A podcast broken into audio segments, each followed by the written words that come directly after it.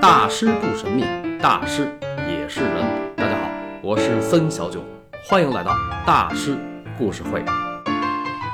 法尔姆肖像诞生在埃及艳后死后，从吴大维登基到武贤帝时期的初期，而武贤帝时期后来被英国启蒙时代的文史学之父爱德华·吉本称为是人类最幸福的年代。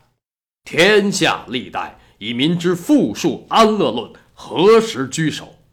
彼时罗马雄有四海。国势虽定于一尊，而以仁德聪锐导焉。武帝威严德业，下节景仰，御国之道一以始终，待民宽仁而治理节本法度，人皆颂之。这段话选自爱德华·吉本的著作《罗马帝国衰亡史》。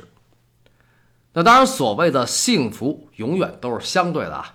五贤帝时期，古罗马的各族人民基本上达到了和平共处，是基本啊，不是完全和彻底。什么时候也不可能一点事儿没有。但是到了公元四世纪末，罗马帝国可出大事儿了。那些希腊神庙、罗马神庙、埃及神庙，要么关了，要么砸了。古希腊的奥运会也停了。什么希腊人的雅典娜呀，罗马人的维纳斯呀。啊，还有埃及人，就你们最邪性！你们信的那都是什么神呐？狮子、大象、河马、鳄鱼、秃鹫、狒狒啊，一堆动物，还有青蛙、猫、甲虫，还有蛇，呵，这瘆得慌！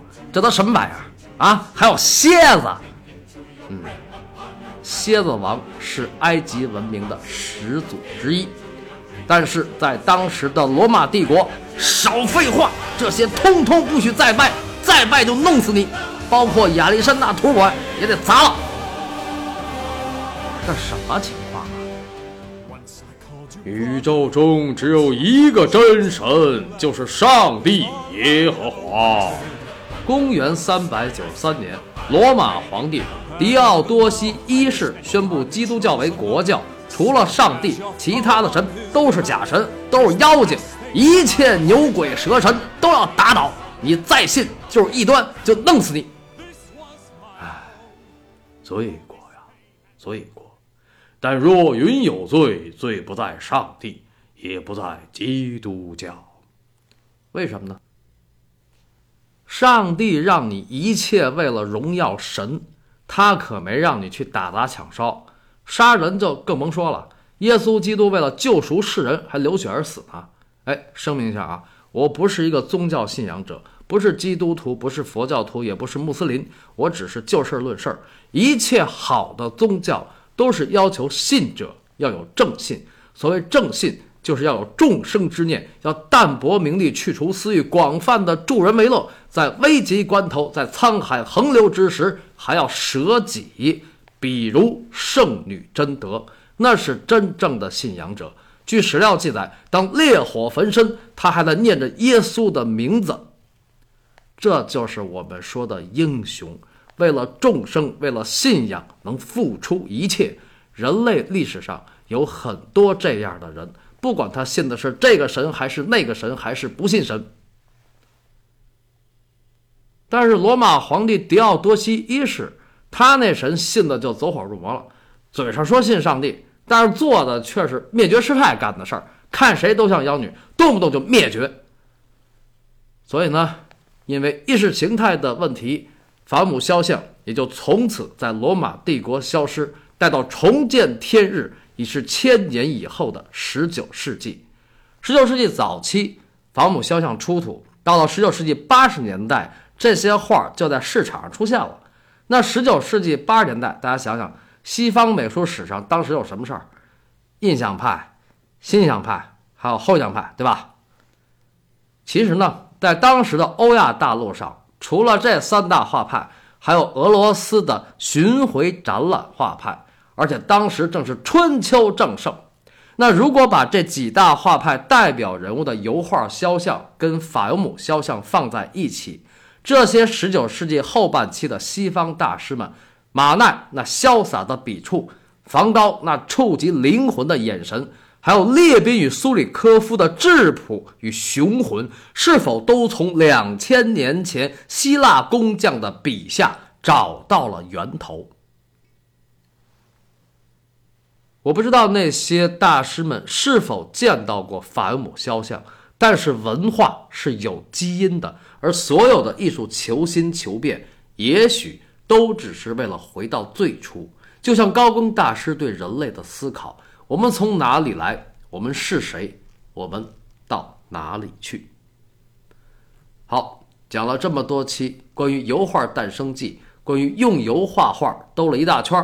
到这期算是基本讲完。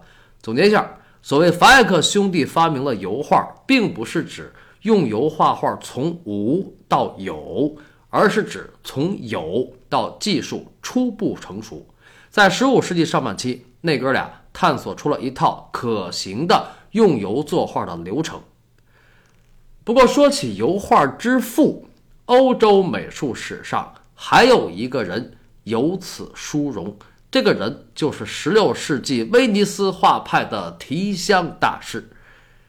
实际上呢，提香大师的油画才是我们印象中的那种标准古典油画，因为首先他的油画是画在画布上的，而且真正意义上的油画技法体系也是由他创立，自他开始，并且源远流长，流传至今。至今啊。呃，但是关于提香大师呢，等讲到文艺复兴的尾声的时候再细聊吧。因为威尼斯画派标志着意大利文艺复兴的落幕，所以相对提香大师的油画技法而言，法艾克兄弟的油画技法，客观而准确地说，应该叫油性坦培拉。达芬奇的《最后的晚餐》就是油性坦培拉，而整个文艺复兴时期最主流的画种。一直是坦培拉，在十五世纪八十年代，达芬奇的师兄波提切利把这种技法推向了巅峰。他的《春》和《维纳斯的诞生》就是坦培拉的巅峰之作啊！波提切利的《春》和《维纳斯的诞生》，何其华丽而浪漫，又何其唯美而忧伤。但是这两幅作品却像序曲一般。奏响了整个文艺复兴的高潮段落和华彩乐章，一个巨星闪耀的时代真正到来了。拿艺术领域来说，美术方面不只有波提切利和意大利后三杰，还有德国的丢勒大师；而音乐方面，则出现了文艺复兴三百年里最最重要的流派——弗莱芒乐派。这个乐派为日后德国和奥地利成为音乐大国埋下了重要伏笔。那他背后的大 boss 是谁呢？如同罗伦多·美第奇之于佛罗伦萨，好人菲利普之于弗兰德斯。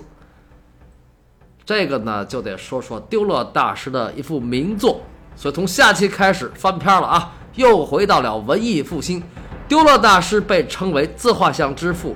但是他给别人画的肖像里有一幅非常著名，所以从下期开始就讲讲那个画中人的故事，非常像电影，请听下集《丢落名作之皇太子英雄救美》。